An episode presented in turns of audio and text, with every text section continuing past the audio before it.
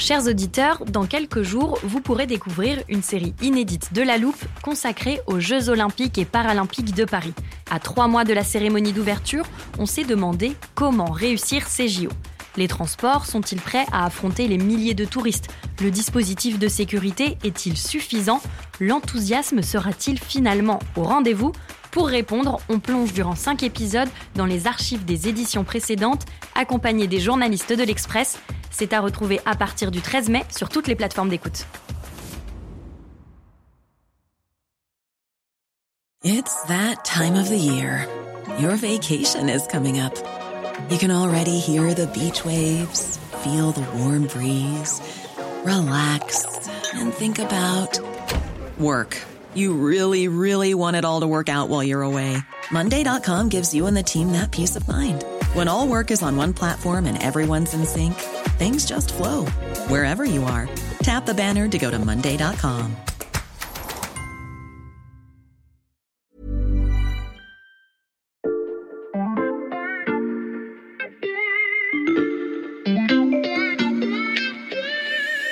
Philippe de Villiers, c'est un homme qui était un, un visage familier de la politique française pendant euh, des années. Vous avez dit que vous avez été soigné par Didier Raoult, mais du pastis. vous êtes sérieux? Oui. Et ce faisant, il devient euh, le plus grand vulgarisateur euh, des idées complotistes de France.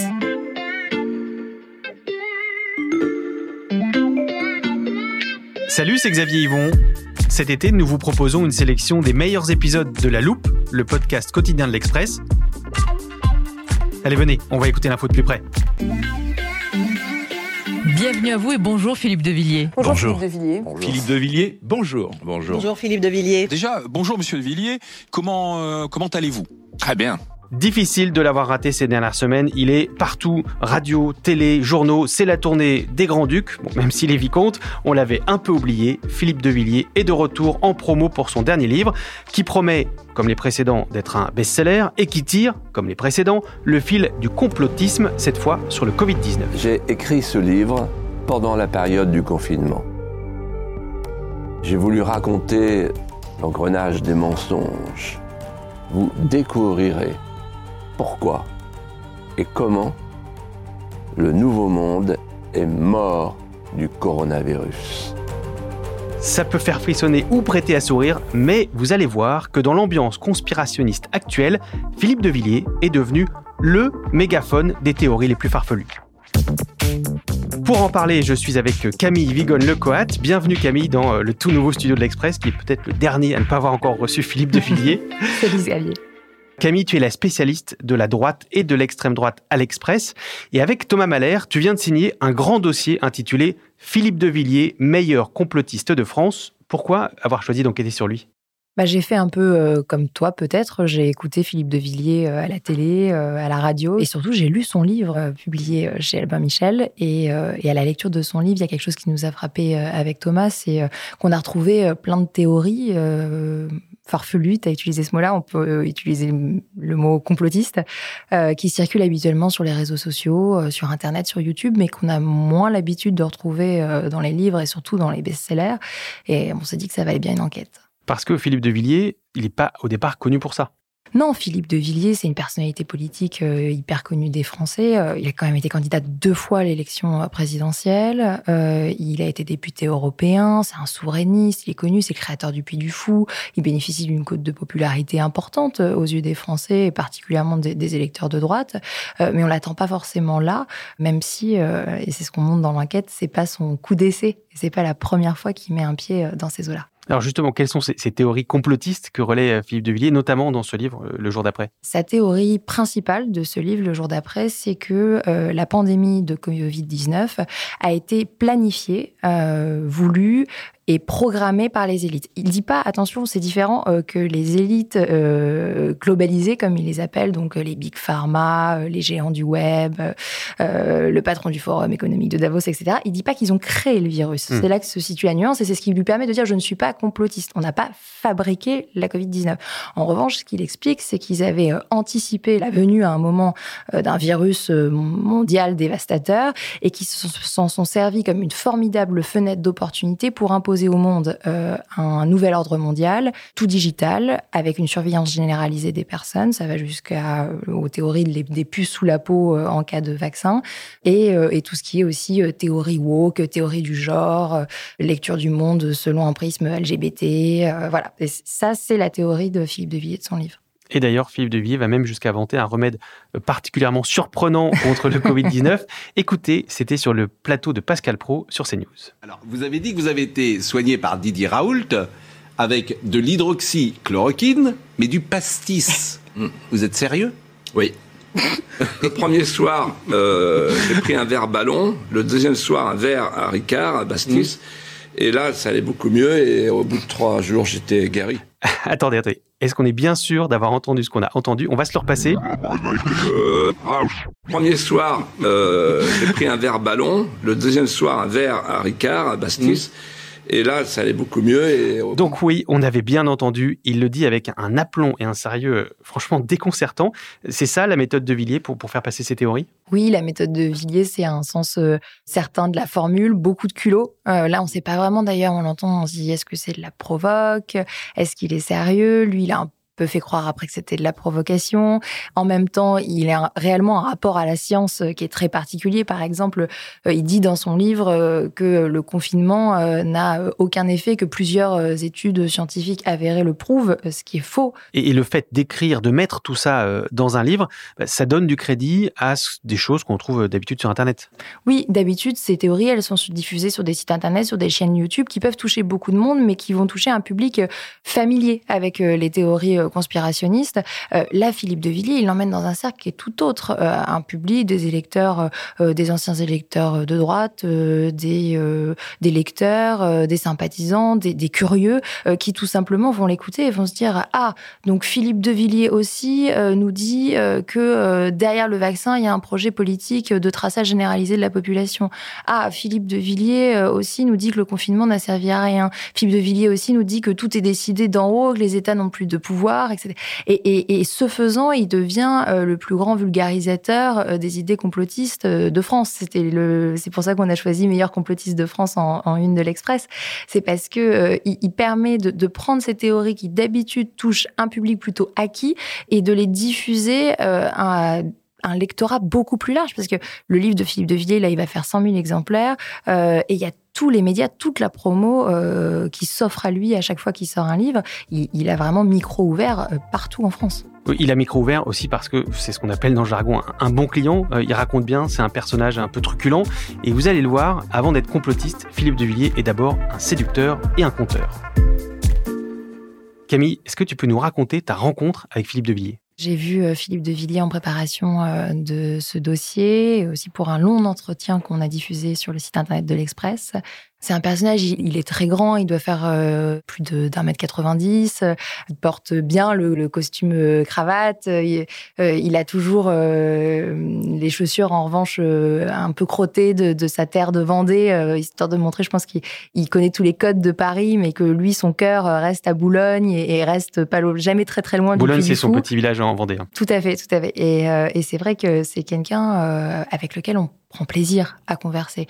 Euh, il a un formidable sens de la formule euh, déjà. Euh, il a, c'est moins connu, mais un, très grand talent d'imitateur. Faut l'écouter ah imiter Charles Pasqua. Il le fait très bien. Et plein d'anecdotes, plein plein d'anecdotes. Alors ces anecdotes, on sait pas trop euh, si elles sont vérifiées ou pas, s'il les a déjà racontées dix fois d'une autre façon, dans d'autres médias, à d'autres personnes, etc.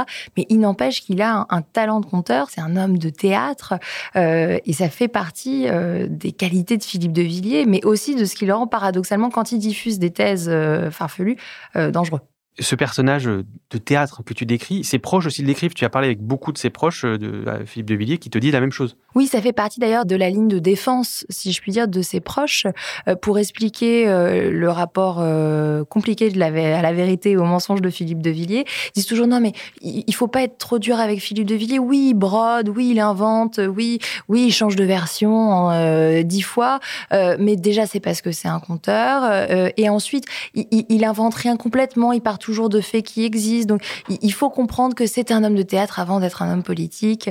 Euh, et, ça, c'est ce que mettent en avant tous ses amis qui plaident l'indulgence envers euh, les accommodements de Philippe de Villiers. Et c'est un homme qui était un, visage familier de la politique française pendant euh, des années. Comment est-ce qu'on explique que il a basculé de ce personnage-là de la vie politique française à celui de complotiste en chef?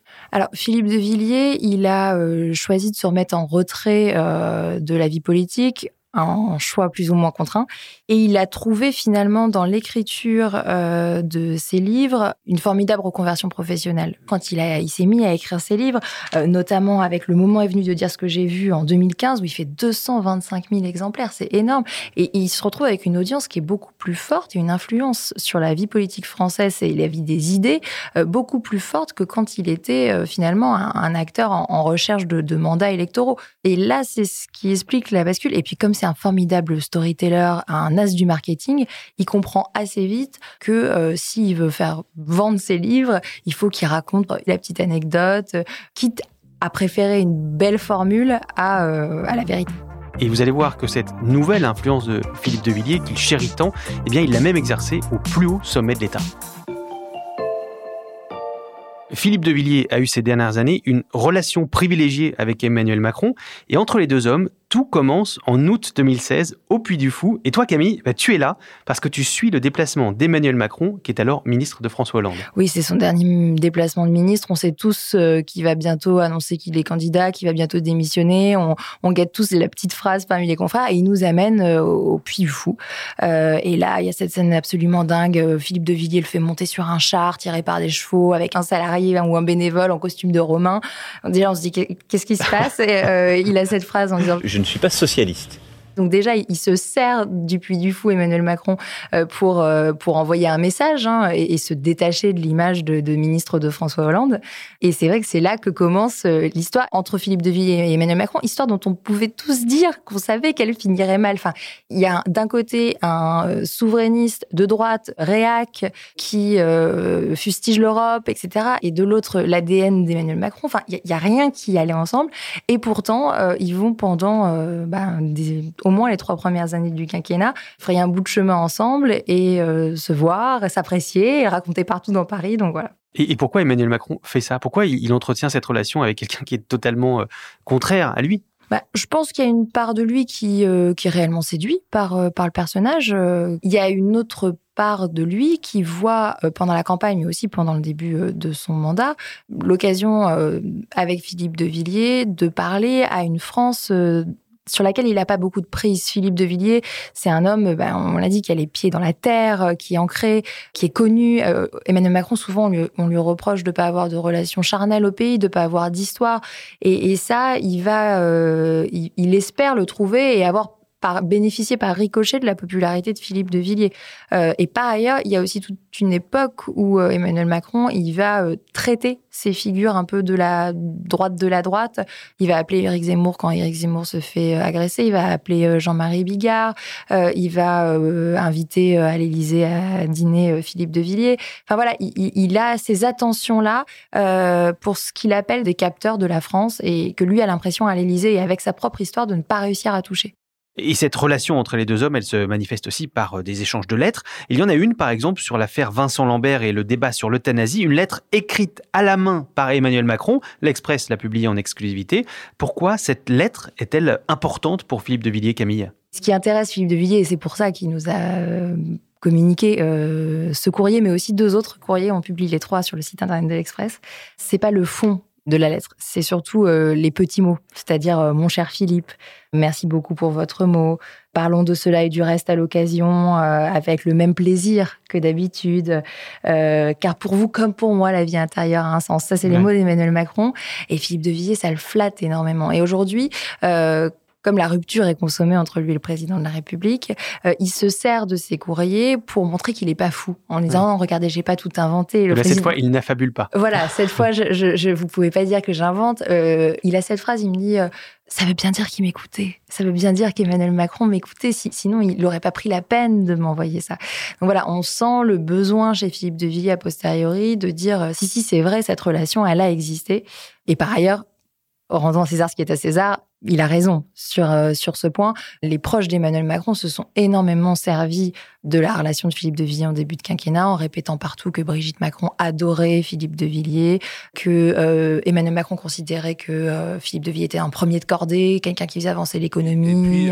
Et, puis, je lui ai dit, attention, il y a un danger de désintégration, la France peut mourir. Et à chaque fois, il se tournait vers sa femme, Brigitte, et il a raison, il a raison, il a raison. On a vu que Philippe de Villiers, dans ses livres, euh, développe des théories complotistes.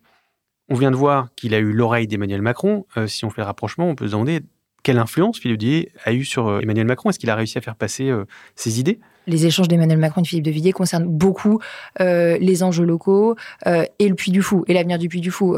Philippe de Villiers n'a pas eu une influence sur la politique de la nation conduite par Emmanuel Macron. Il faut remettre les choses à leur place et surtout, ils ont des ADN qui sont euh, structurellement différentes. Dans le précédent livre de Philippe de Villiers, il raconte que euh, l'Union européenne est euh, l'enfant maudit de la CIA et de certains nazis. C'est pas des, des théories qu'on peut imaginer.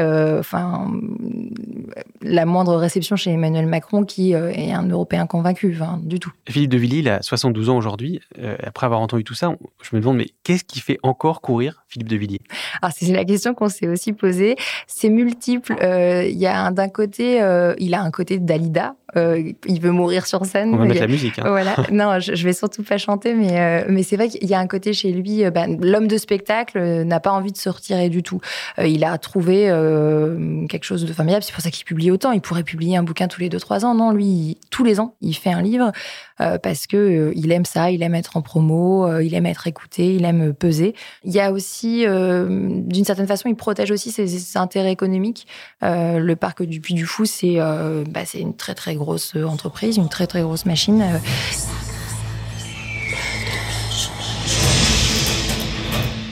Et euh, le fait d'avoir l'oreille des puissants, ou en tout cas d'avoir un certain pouvoir de nuisance, de nuisance pardon, ça lui permet de, de plaider sa cause, tout simplement. On l'a vu au moment du confinement. Il a, l'année dernière, hein, pas celui-là. Oui, non, à, l'issue du premier euh, confinement, il est allé dans tous les médias euh, pour raconter qu'il s'était pris la tête avec Édouard Philippe sur la date de réouverture du parc et qu'Emmanuel Macron avait interféré dans sa faveur. Donc voilà, ça a de vrais avantages. Euh, et puis, il y a aussi, à 72 ans, je pense, euh, la, la, peur quelque part euh, de se voir sortir du jeu, sortir du jeu politique, sortir du jeu familial aussi. Aujourd'hui, c'est son fils Nicolas de Villiers qui gère beaucoup le parc. Est-ce qu'il pourrait être vraiment écarté de sa créature C'est quelque chose qui parfois lui fait peur. Et du coup, ça explique pourquoi aujourd'hui, Philippe de Villiers aimerait bien se retrouver un, un nouveau cheval. et, Pour la prochaine présidentielle. Voilà. Et il regarde avec attention qui il pourrait soutenir. Euh, lui, il parie sur le fait que Marine Le Pen et Emmanuel Macron ne seront pas ni l'un ni l'autre euh, au second tour de la présidentielle. C'est quand même un pari osé compte tenu des sondages aujourd'hui, mais en même temps, un an avant, c'est vrai que tout est possible. Et, euh, il regarde avec attention parce qu'il aimerait, il, a besoin d'une oreille qu'il écoute aussi, Philippe de Villiers pour retrouver une oreille comme celle d'Emmanuel Macron, pour se sentir proche du pouvoir. Oui, alors il a souvent dit, je me suis jamais senti aussi proche et de toute ma carrière politique, je n'ai jamais eu autant d'influence que sur Emmanuel Macron il grossit certainement euh, les choses. Mais en tout cas, c'est vrai qu'il rêve de retrouver euh, un nouveau euh, candidat victorieux, si possible, qui puisse lui permettre d'avoir à nouveau cette influence. Eh bien, on verra ça dans un an. Merci Camille. Camille Vigogne Lecoat, spécialiste de l'extrême droite et de la droite à l'Express. On peut retrouver tous tes papiers sur le site de l'Express, notamment ce grand dossier sur Philippe de Villiers qui a été écrit avec Thomas Mahler. Si ce podcast vous a plu, n'hésitez pas à nous mettre des étoiles sur vos plateformes d'écoute, à vous abonner sur Apple Podcast, Spotify ou Podcast Addict par exemple, et à faire connaître la loupe autour de vous. Cet épisode a été fabriqué avec Louis Coutel, Margot Lanuzel, Mathias Pengili et Lison Verrier. Retrouvez-nous demain pour passer un nouveau sujet à la loupe.